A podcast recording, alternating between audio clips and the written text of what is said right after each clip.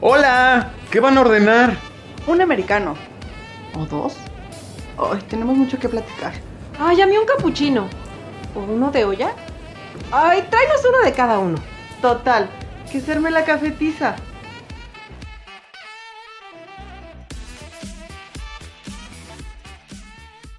Hola, hola, ¿qué tal? Café Escuchas. Espero que se encuentren muy, muy, muy bien y espero que hoy tengan hambre. Ahorita les voy a explicar por qué. Sean bienvenidas, bienvenidos, bienvenides a un episodio más de La Cafetiza. Si les dije que espero que tengan hambre, es porque hoy se nos va a antojar todo. Porque traemos un tema que sin duda nos va a abrir el apetito, sí o sí. Le doy la más cordial bienvenida a Claudia Gámez, por supuesto, que va a estar con nosotros en este episodio. Clau, bienvenida a un episodio nuevo. ¿Cómo estás? Yo feliz como siempre de estar en la cafetiza, Bernie. Sabes que amo estar aquí, echar chisme de todo lo que se nos ocurra y más de temas tan ricos que de verdad le van a poner sazón al episodio del día, ¿no? Porque, a ver, yo quiero preguntarles, ¿a quién no se le acaba la creatividad de repente a la hora de cocinar y dicen, ¿y ahora qué voy a hacer mañana? ¿Ahora qué hago ahorita? Yo me considero un poco ajena al tema de la cocina porque no se me da mucho tengo muchas dudas al respecto. Pero además, ¿Estás de acuerdo conmigo que el café y la comida van totalmente de la mano? Porque desayuno, comida y cafecito. En la comida, tu comida, valga la redundancia, y después el cafecito. En la noche, la cenita y el cafecito. Entonces, la comida y el café es la combinación perfecta. Y por supuesto, como ya bien nos dio la pista Clau y como ya les acabo de decir, el día de hoy vamos a hablar de cocina. Pero no solo de cocina, Clau. Tú mencionaste algo bien importante de repente se nos acaban las ideas. Y sabes yo que admiro, no sé si les ha pasado a ustedes, pero siento que las mamás siempre tienen como una fórmula mágica que te llegan visitas y a los 20 minutos ya prepararon un platillo, no sé de dónde le hicieron, no sé cómo, cómo lo sacaron, pero con lo que tienen en el refri se arman algo. Y así hay gente, en verdad que es muy creativa y con lo poquito que puedes tener en el refri prepara platillos deliciosos. Así que hoy vamos a platicar un poquito de este tema que es la creatividad en la cocina, pero tenemos una invitada muy especial, ¿no, Bernie?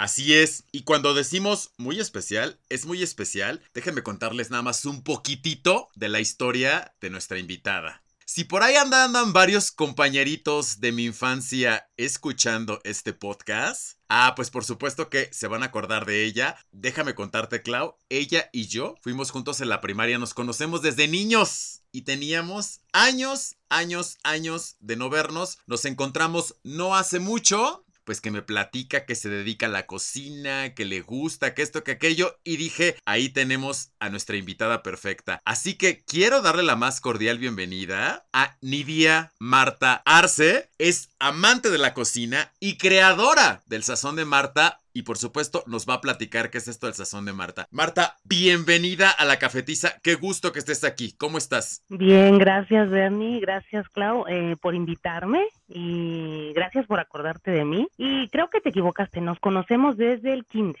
Jesús. Acuérdate, desde el kinder hasta la secundaria. Cierto, cierto. Toda, toda nuestra vida estuvimos juntos.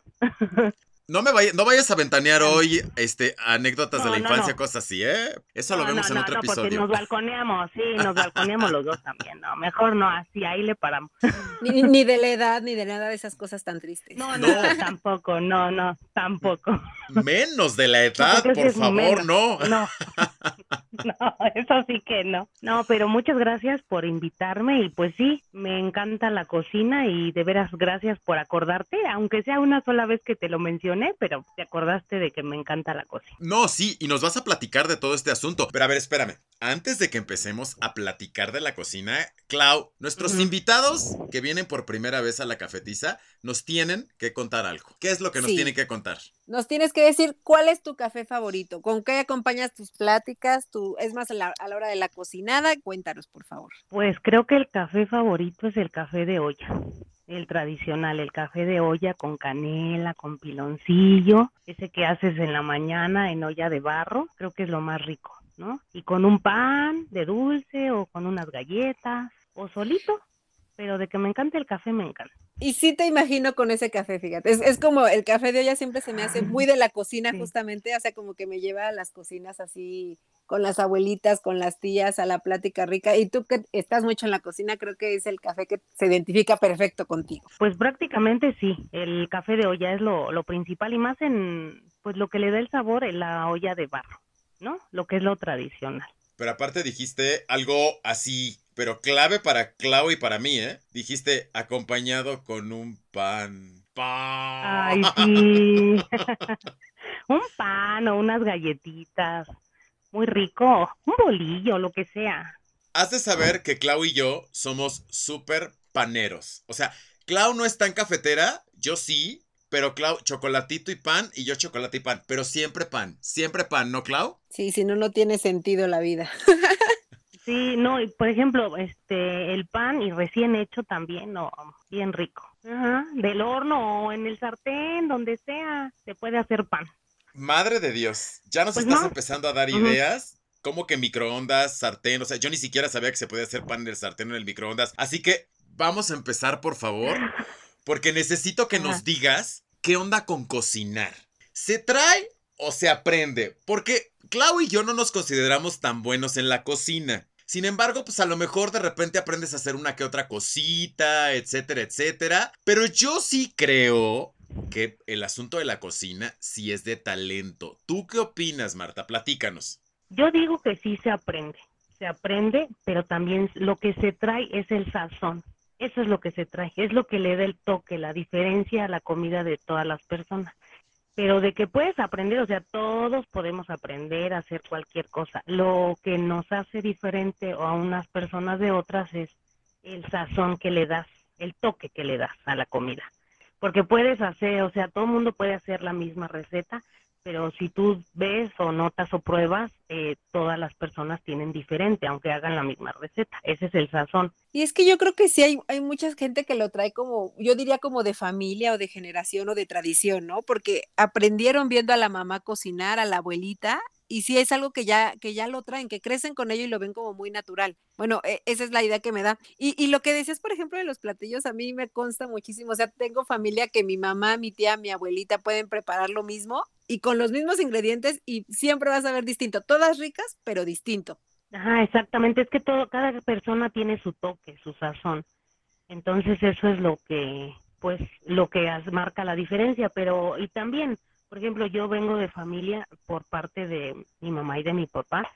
eh, a las dos abuelitas les, o sea, la cocina igual les encantaba. Eh, mi mamá también, ella también, este, fue, antes no era, como sabes, antes no era carrera ser chef, era como una carrera técnica, ¿no? Ahora ya es un, toda un arte, ¿no? Y mi mamá fue chef y pues ella también lo traía, ¿no? Y ya ella fue la que me enseñó eh, viendo, porque también empezamos con esto del sazón de Marta, desde antes ya venía, eh, ella lo empezó, empezamos a vender y a vender comida y pues ella fue la que me fue enseñando, fui aprendiendo, pero o sea, es, es muy bonito y sí se trae, también se trae. Y podemos así como crear cosas así como dijiste, del refrigerador, así cosas, lo que hay, órale, con esto hacemos de comer. Y que fíjate que yo creo que ahorita que hablas de sazón, yo creo que ahí está lo rico. Hay una diversidad de sazones, porque si bien es cierto que la sazón la traes, o el sazón, es que ya, ya me confundí.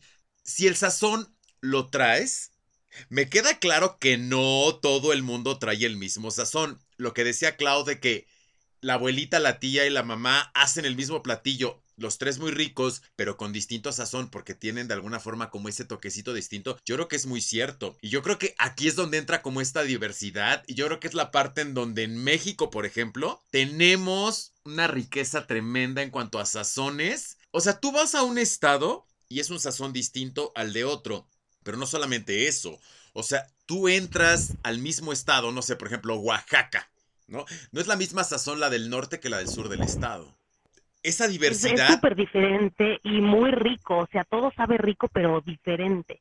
O sea, cada, cada lugar, cada, cada ingrediente, cada cosa le da ese toque tan rico que es lo, lo que es la comida mexicana, ¿no?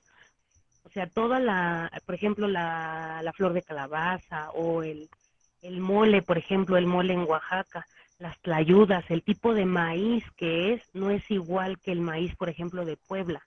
Entonces hasta las tortillas te saben diferentes. Pues, porque todo eso es lo que lo hace diferente, más las personas que lo preparan. O sea, eh, todo eso hace que sepa tan diferente, pero a la vez tan rico.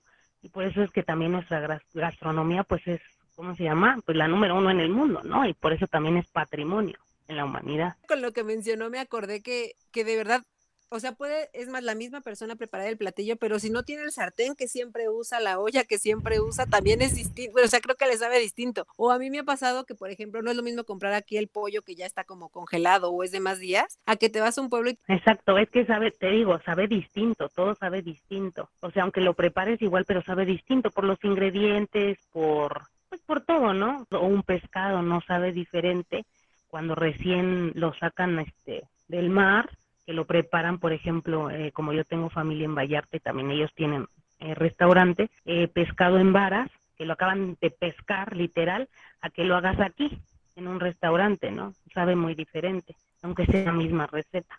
A mí los mariscos me caen pesadísimos. O sea, a mí los mariscos me caen como bomba en el estómago. O sea, realmente es poco el pescado que yo te puedo consumir. Sin embargo, o sea, yo aquí en CDMX, yo no consumo mariscos, ¿eh? O sea, para nada. Tú me dices un día, vamos a los mariscos, yo, gracias, pero no. O bueno, sí, pero yo pido pechuga asada. ¿No? Mi familia es de Guerrero. Entonces, yo cuando voy a Guerrero o cuando iba a Guerrero, pues allá el típico es el pescado a la talla. Allá no me hace daño, allá no me cae pesado, allá no me sabe mal, allá cero, cero, cero me hace daño el pescado. Yo creo que sí tiene que ver con ese asunto de que es pescado fresco, sin duda alguna. Exacto, pues es lo que te digo, o sea, y, te, y el modo en que lo preparan, los ingredientes, o simplemente que es fresco, con eso ya el sabor es muy diferente. Porque aquí estamos tan acostumbrados a todo tan congelado, o sea, todo, pues todo nos hace, a veces nos hace daño, a veces no, pero pues el chiste es saberlo también, este, disfrazar la comida para que no sepa rica. ¿Tú a qué crees que se deba que no a todos se nos da tan fácil la cocina? O sea, que, que a uno se nos dificulta demasiado aprender o tener esta creatividad, este ingenio, o que nomás no se nos da el sazón. ¿Tú, tú a qué se lo acreditas? Pues es que no a todos gusta, por ejemplo, la cocina, meterse, dicen, ay, no, a mí como que esto me aburre, a mí como que esto no me gusta, como que yo preparar, ¿no? Y te digo, sí, tal vez sí se nace con eso, ¿no? Con ese amor a la cocina, o ver, tal vez ver a, tu mamá o ver cocinar o tener este, esa curiosidad, ¿no? Muchos también les nace la curiosidad de entrar a la cocina porque no les gusta la comida que les prepara su mamá. Entonces ellos van como explorando y diciendo, no, yo me voy a preparar lo mío. Y van explorando y van metiéndose ahí, viendo a ver qué me puedo preparar yo entonces, yo creo que sí es también como curiosidad por saber qué es la cocina, que te guste, que te nazca, tal vez el aroma, por ejemplo, a mí simplemente los aromas de la, de la cocina me encantan, ¿no? Todo el aroma simplemente es relajante para mí. Para muchos es estresante, ¿no? Estar ahí, estar cocinando, estar preparando. Fíjate que mencionas algo bien importante, el tema de la paciencia. Cosa que por supuesto a mí no se me da mucho. no solo para la cocina, sino para otras cosas. Sin embargo, a mí la cocina de confesar que me llama la atención, que me gusta, pero la paciencia definitivamente no. Y para la cocina sí necesitas mucha paciencia, Clau, y definitivamente yo creo que es uno de los impedimentos que yo tengo para poder ser creativo en la cocina o para poder esto, para poder hacer aquello. Porque mira, les pongo un ejemplo muy sencillito. De repente con el régimen alimenticio que yo llevo, pues a veces tienes que, por ejemplo, no sé, claras de huevo, ¿no? O sea, no hay nada como rompes el huevo y lo avientas, ¿no? Y está ahí, pero no es abre el huevo, separa la clara, este, bátela y luego de repente es así como no me las quiero hacer revueltas, me las quiero hacer en omelette, el sartén tiene que estar muy calientito y te tienes que esperar para que no se te vaya a romper de abajo. Ay, no, no, no, no, no, no. O sea, termino haciendo yo un batidero que para qué les cuento. Digo, no me, no me queda mal, pero pues ya no es un omelette así artístico bonito. Entonces, la paciencia yo creo que también es una virtud para el asunto de la cocina, porque, ay, no sé, yo creo que no, no es para todos la paciencia en la cocina, definitivamente, porque hay platillos que te llevan horas. O sea, A mí de repente, cuando yo veía a mi abuela preparar pozole, que empezaba creo que desde dos días antes, ¿no? O sea, yo decía, ay no, qué paciencia. De verdad es que qué paciencia para hacer pozole. Qué rico no sabe, Clau. Qué rico no sabe, Marta. Pero qué paciencia para hacerlo, sin duda alguna. Sí, yo sí lo creo que es muy admirable. Y no sé si pasa en sus casas, pero yo de repente aquí veo a mi mamá o a mi abuelo que de repente preparan algo y después dicen, no, ya me harté de estar en la cocina, hoy ni lo quiero probar, ya me llené solamente de cocinar, ya mañana me lo como, ¿no? Pero sí, creo que es un factor bien importante y bien admirable. Yo creo que por eso muchos de los mejores platillos que tenemos a la fecha nacieron en conventos y así, ¿no? Donde había como mucha paz, mucha tranquilidad, no, no sé, tenían demasiado tiempo para probar productos que todo les salía delicioso y hasta la fecha son de los platillos más típicos y representativos de México. Y justamente hablando de eso, es lo que queremos que nos platiques ahorita, porque muchos platillos no es que nacieran como por accidente, yo más bien creo que son como parte de la creatividad. ¿no? O sea, por ejemplo, el mole es una combinación de ingredientes que a lo mejor en su momento fue como creativa, ¿no? Fue como de, a ver, le pongo esto, le pongo esto, aquello, y hoy es todo un arte ser mole. Pero a ver, a ver, Marta, cuéntanos, por favor, ¿cómo podemos desarrollar esa creatividad? Porque, por ejemplo, si tú me pones unas zanahorias, una lata de atún y, y, no sé, este, unos chiles serranos, yo no sé qué hacer con eso. O sea, porque digo, zanahoria con atún y chile serrano, o sea, no le encuentro. Sin embargo, a lo mejor las personas que son muy creativas en la cocina, pues sí pueden hacer algo con eso, ¿no? A ver. Puedes hacer un puré de zanahoria con unas tortitas de atún, ahí con unas tiritas de chile serrano. O sea, ve. Ya. no, bueno, ya quien lo trae, lo trae. Vámonos, Bernie.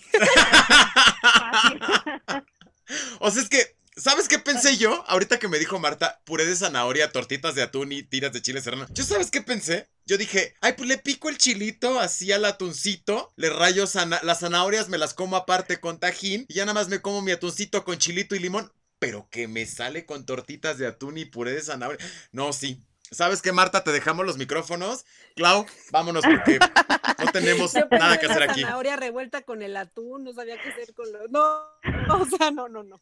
Pues es que, digo, ahí está la creatividad. O sea, el chiste es como que te imagines, ¿no? Una comida completa. ¿no? Algo así como completo, porque si no nada más comes así como muy sin chiste. Entonces el chiste es que como yo. imagines algo como, ajá, no, no, algo como no sé, algo que, que te guste, ¿no? Que digas, quiero comer algo rico. Porque muchos nada más, por ejemplo, se limitan al puré de papa. O es más, con la comida que te sobra, por ejemplo, del arroz de un día antes, puedes hacer las tortitas de arroz y con atún. Y ya haces tu puré de zanahoria, lo pones a servir, tantita mantequilla y ya. Y ya tienes tu comida completa. Pero ¿cómo, de dónde nace esa creatividad? Yo, o sea, no. ¿Qué crees que a mí también me ha, como ahorita también en la pandemia como que me surgió un poquito más la creatividad, porque también llevo junto con mi papá un régimen de sin gluten, no podemos comer, entonces también tuve que revolucionar mis recetas. Entonces, órale, cámbiala y imagínate las recetas de otra forma. Entonces tuve que buscar imaginarme hacer diferente la comida para que no nos haga daño, eh, pues más saludable, pero el chiste es que también no comerlo de, ay, pues así, lo de siempre, y dices, no, pues así ya tampoco me lo como no tiene chiste y ni ganas me da. Entonces el chiste es como que darle el giro, ¿no? A la comida, decir, ahora si tengo, aunque tenga un régimen o tenga una dieta, pero que me sepa rico y que tenga yo ganas de comer. Que cuando coma yo lo saboree, lo disfrute. Fíjate que hace, en la temporada pasada, no, en la temporada antepasada, la temporada 1, platicábamos con Rogelio Reyes, que es mi nutriólogo, por cierto, y que le vuelvo a mandar un saludo. Sí, este, sí, escuché. Platicábamos sobre el asunto de que, bueno, comer sano, pues muchas veces, o para muchas personas, no es comer rico. Porque, por ejemplo, no sé, en tu dieta te dice guisado de pollo, pero a mí me dices guisado de pollo. y yo luego, luego me imagino unas pechugas empanizadas, ¿verdad? Obvio, sé que no pueden ser empanizadas porque son fritas, pero no sé. Tú me pero se puede hacer sin grasa. ¿El empanizado? Claro. Podemos comer empanizado y sin grasa. Platícanos, por favor. Ya soy tuyo, platícanos. eso, ya lo, eso ya lo descubrí desde hace mucho, también con mi mamá, eh, porque era hipertensa. Eh, pues también ella decía que no, eso no me gusta, ¿no? Decía, ¿y la comida qué vamos a hacer? Porque así no puedo comer. Le digo, bueno, pues vamos a imaginarnos que, a ver, ¿cómo le hacemos? Pues nada más eh, del aceite en en aerosol, pones en tu plancha tantito aceite, pones tu pechuga empanizada, le pones otro poquito encima y la vas dorando poco a poco. Se cose exactamente igual, no tiene, no va frita, no te hace daño y lo puedes comer empanizado o empanizado con harina de arroz y ya no comes tampoco pan molido que también hace daño o te engorda o si no lo puedes comer. O sea, no va rebozado en aceite. Nada, completamente no va, no va sumergido en el aceite, no va. Nada más es con el aerosol en la plancha y ya. Una prueba más de que, de que lo delicioso no está peleado con lo sano, ¿no? Que es la idea Con que, lo que sano, siempre tenemos. exactamente. Sí, o sea, no tiene nada que, que pelearse una dieta que te, un régimen con, con lo rico que puedas comer. Clau, Marta, les propongo lo siguiente. Porque antes de irnos a una pausita, y que, porque por supuesto nos vas a platicar qué es el sazón de Marta, por supuesto nos vas a dar algunos tips de recetitas, etcétera, etcétera. Pero a ver, a ah, ver, no, Clau. sí, la receta ya está lista. Es algo para acompañar el café. Ah, perfecto. Eso. Ah, Nosotros felices.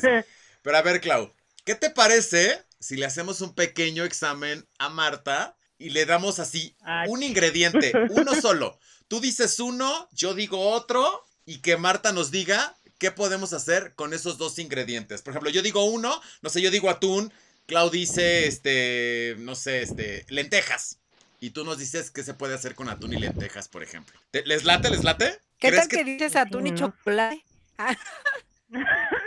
O bueno, a ver, a ver. Yo digo un ingrediente y Marta nos dice qué podemos hacer con ese ingrediente. Y luego tú dices otro y qué se puede hacer con ese ingrediente. Para no combinar los dos. ¿Va que va? Va. Bueno, a ver, va. Vas tú, Clau.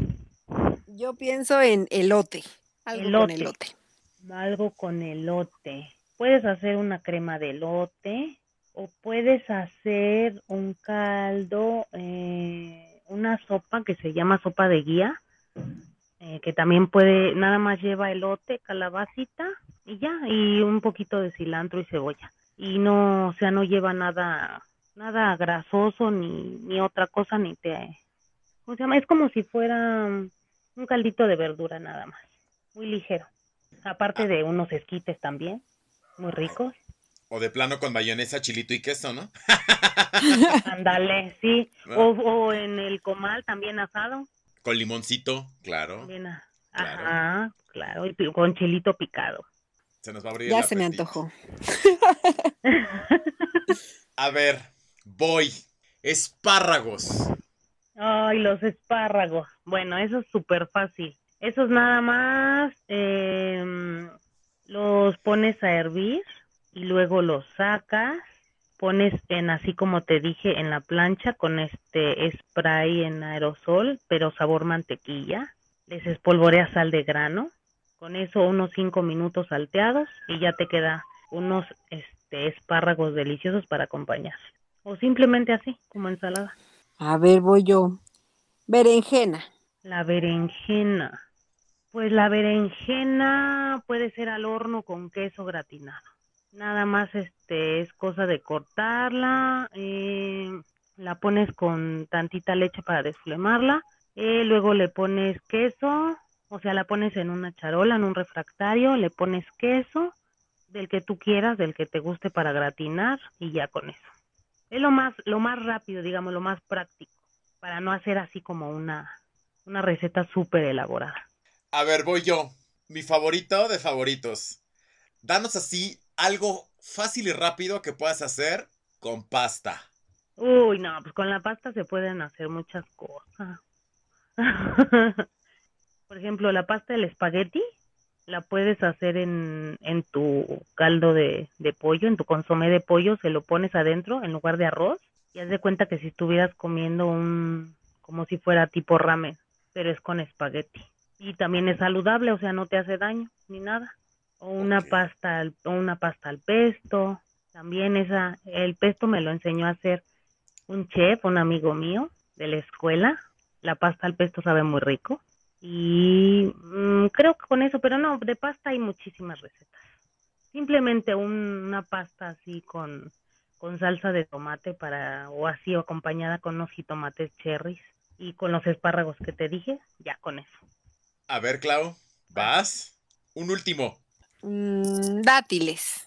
Una mermelada de dátiles para acompañar un pan y nuestro café. fácil, así rápido. O una ensalada de manzana y en lugar de ponerle pasas, que a muchos no les gustan las pasas, pues le ponen, le pueden cortar los dátiles. Wow. También.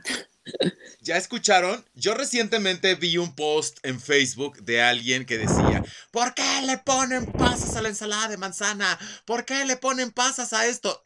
Digo, a mí las pasas no me desagradan. Pero con dátiles la ensalada de manzana, ahora que viene Navidad, a ver, vamos a probarla con dátiles. Ha de saber muchísimo más rica, Clau. A mí se me antojó probarla con dátiles. Sabe rico, sabe muy rico, la verdad. No, bueno, es que yo me quedo impactada. Yo no sabría qué hacer con esos ingredientes así en solitario ni, ni en conjunto. El que sabe, sabe. Impactada contigo, Marta. A ver, ahí va el último mío. Es así súper simple, pero yo sé que se pueden hacer muchísimas cosas porque yo he probado muchísimas cosas con este ingrediente. Galletas Marías.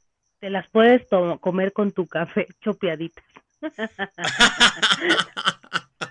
no, pero, o sea, es lo más fácil y sabe delicioso. No, pero puedes hacer atole de galletas María, ahora para el frío.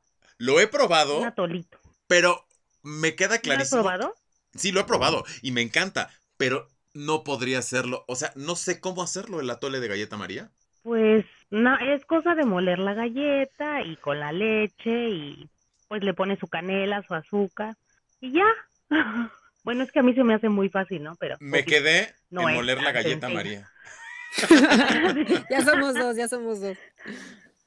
No, o sea, es este, lo que pasa es que tienes que hervir la leche, mueles la galleta María, la disuelves y pones su, la canela siempre, en cualquier atole, pues la canela. Y ya pues deja, no, no dejar de mover para que no se pegue y si le hace falta azúcar, pues azúcar. O si gustas echarle leche condensada para que le dé otro sabor, pues también. Ya se me abrió el apetito y yo creo que aunque pues Marta está en su casa y nosotros estamos cada quien en casa y estamos grabando, pero yo creo que vamos a hacer una pausita porque necesitamos ir por más, más cafecito y como por algo para acompañar el cafecito porque la plática se está poniendo muy buena y se va a poner mejor porque Marta regresando de la pausa nos va a dar recetitas y tips de cocina para que ustedes en sus cocinitas con lo que tengan pues puedan hacer cosas mágicas y aparte ya nos dijo que nos va a dar una receta para preparar algo para acompañar nuestro café.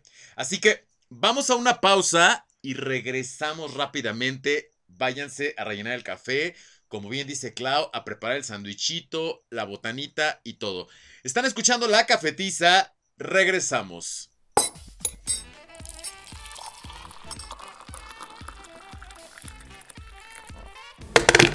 Es momento de ir por otra taza de café, porque la plática apenas comienza. Aprovecha para visitar nuestro canal de YouTube, La Cafetiza Radio, y suscribirte si es que aún no lo has hecho. También visita nuestro perfil de Instagram, arroba La Cafetiza, y síguenos para más contenido y más información. Ayúdanos a que esta comunidad cafetera se haga cada vez más grande. Comparte nuestros episodios, platica sobre nosotros, déjanos tus comentarios. Para nosotros, tu opinión es muy importante.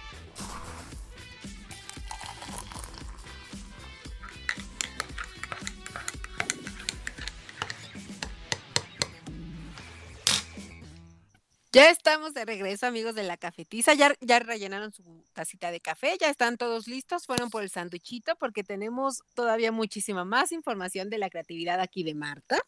Y bueno, queremos saber cuáles son los tips que nos das, porque aparte ya está muy cerca Navidad, así que tú síguele, tú síguele que tenemos mucho chisme que echar al respecto de la cocina. Eh, yo lo que les, les preparé es una receta fácil, sencilla.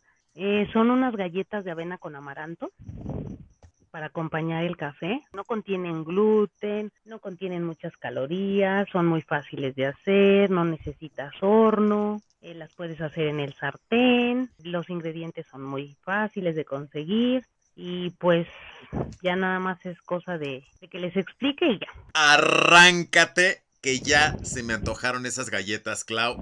¿A ti no? Ay, no, pero si yo ya, ya me fui por unas ahorita, pero las que está diciendo Marta se me antojaron aún más. Así que arráncate, que somos todo oídos para ti. Eh, para empezar, son tres tazas de amaranto, eh, una taza de avena, eh, la avena la que ustedes quieran, si puede ser la avena normal o los que no puedan comer este gluten, pues que sea avena este, libre de gluten. Eh, 100 mililitros de aceite, del aceite que tengan en su casa, eh, una taza de agua y un poquito de azúcar, nada más, la necesaria como ustedes, pues la que vaya requiriendo la, receta. Eh, lo primero que se tiene que hacer es dorar la, la avena, las hojuelas de avena, en un sartén. Eh, se van dorando, que queden muy doraditas, que quede como color paja. Ya cuando la tengan, es a fuego bajito para que no se queme. Ya cuando está este, dorada, pues la dejamos enfriar, ¿no? Eh, después vamos a moler la mitad del amaranto en la licuadora para hacer como harina de amaranto ya cuando esté molida, entonces en un bowl o en un traste, en, algún, en un recipiente, vamos a incorporar eh, la avena dorada que ya está fría, la harina de amaranto, el amaranto que nos sobró, lo vamos a integrar con el aceite, eh, con una palita o con la mano. Bueno, yo siempre lo hago con la mano, con las manos bien lavadas. Eh, ya que se integre bien el aceite, vamos a ir este, agregando azúcar y agua conforme vaya requiriendo para que hagamos una pasta, una pastita que sea manejable. Eh, ya cuando veamos que ya es manejable la pasta, eh, la dejamos reposar 5 minutos y vamos formando bolitas como de 5 centímetros, pero vamos a ir precalentando eh, en el mismo sartén que hicimos la, que doramos la avena, lo precalentamos y que también esté como a, como a fuego muy bajito. Y las, las bolitas que vamos a hacer de, de, la de la pasta, las vamos como a aplastar con un vasito para que nos queden como en forma de así de galletitas redondas, así o redondas o la forma que le quieran dar, si tienen cortador de galletas, si la quieren extender y cortador, no importa. Y las de esas las vamos a poner en el, en el sartén y las vamos a dejar que se cocinen por cinco minutos de cada lado. Cuando ya se cosan cinco minutos de un lado, se voltean y luego otros cinco minutos del otro lado. Cuando ya estén, se sacan en otro recipiente, van a estar blanditas porque en ese momento salen blanditas, pero cuando uno ya las deja enfriar, ya es cuando se empieza, ya están doradas las galletas. Y eso es todo. No, no tiene mucha dificultad, es muy fácil y con eso podemos acompañar nuestro café en la mañana o en la noche. Podemos cenar o con un vaso de leche, un vaso de chocolate y no es mucho, no es difícil, no es caro, es saludable, eh, son semillas muy saludables. Oye Marta, ¿y le podemos agregar algún otro ingredientillo por ahí que le queramos poner, no sé, tantitos arándanos, tantitas nueces? Pues si quieren sí, pero la nuez sería picada porque salen muy delgaditas las galletas. Salen como tipo las galletas Marías, así, delgaditas. Pero, o sea, sabe muy rico eh, por la avena y por el amaranto. Sabe como tipo alegría. Oye, Marta, y, bueno, como este tipo de recetas podemos encontrar en el Sazón de Marta. Platícanos un poquito de esto, por favor. El Sazón de Marta es un proyecto que ya, como les dije, tiene muchos años atrás es un negocio de comida mexicana, comida típica mexicana.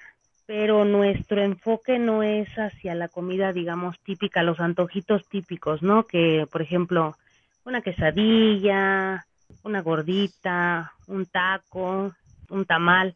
O sea, sí es todo eso, pero nosotros, nuestro, nuestro enfoque va hacia las raíces precisamente de nuestro país, ¿no? Eh, hacia los pueblos, hacia las verdaderas recetas, las raíces de donde salió todo eso, los ingredientes que, que dieron origen a todos esos, a todos esos platillos, como dijimos este, en el bloque pasado. Eh, por ejemplo, ahorita el, el sazón de Marta se dedica, eh, nada más trabaja viernes, sábados y domingos. Eh, damos servicio fines de semana solamente. Ofrecemos quesadillas, tacos, pambazos, gorditas, sope, eh, tacos, pero no tacos con tortilla de tortillería, sino son tacos de bistec, de suadero, de pastor, pero tacos con tortilla hecha a mano. Eh, no son chiquitos, son grandes, Quesadillas igual, todo es con tortilla este, hecha a mano, tortilla de maíz. Eh, ahorita en temporada estamos ofreciendo toles, tamales, buñuelos, o sea, cosas este, típicas de lo que es pues de nuestro país y cosas típicas de la, de la época, ¿no? Eso es lo que ofrece el sazón de Marta. Estamos ahorita empezando, retomando, porque como le platiqué a Bernie, eh, mi mamá falleció hace tres años. Este proyecto paró, estuvimos trabajando muchos años ella y yo, pero cuando ella se fue, pues esto paró. Y ahorita lo volví a retomar en nombre de ella, es por eso que tiene ese nombre, sazón de Marta, para ahorita encaminarlo hacia un restaurante de comida mexicana, pero de las raíces de nuestro México. Ese es el enfoque que tenemos en el Sazón de Marta. Oye, ¿te pueden buscar en redes sociales, el Sazón de Marta, en Facebook? ¿O cómo te, cómo te encontramos? En Facebook, en Facebook el, el Sazón de Marta y este ahí ya ahorita estamos trabajando precisamente en otras en las otras redes sociales, en la página web también para para todo eso, pero la página de Facebook ya está lista y ahí nos pueden encontrar en el Sazón de Marta. Perfecto. también nos, mm, tenemos WhatsApp eh, y ahí también nos pueden hacer pedidos y ahí estamos a sus órdenes para todo lo que ustedes pues se les ofrezca. También podemos hacer, o sea, podemos ir a fiesta o algunos eventos o también para las comidas de fin de año. Estamos dispuestos pues a todo eso, abiertos a todo eso.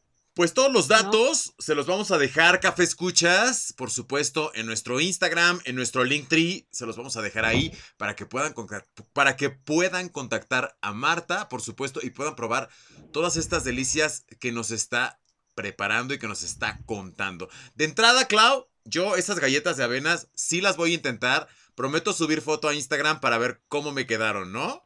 Por favor, yo si no, te hago yo unas.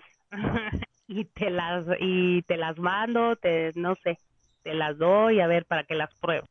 Perfecto. No, sí que tomen nota todos nuestros café escuchas, que sigan a todas las redes sociales de Marta y también nos dejen todos sus comentarios en las redes sociales de la cafetiza y nos digan su platillo más extraño o cuál es el más delicioso, cuáles son sus tips para ser creativos en la cocina y todo lo que nos quieran dejar, siempre estamos listos para escucharlos, leerlos y todo lo que gusten. Incluso si van a preparar las galletitas de avena que Marta nos dio la receta el día de hoy, pues también súbanlo a sus historias, eh, suban su foto a Instagram, etiquétenos y bueno, por supuesto les vamos a dejar todos los datos de Marta. Marta, últimos consejos, por favor, que le puedas dar a los y a las cafescuchas sobre la creatividad de la cocina. Algunos consejitos finales, por favor.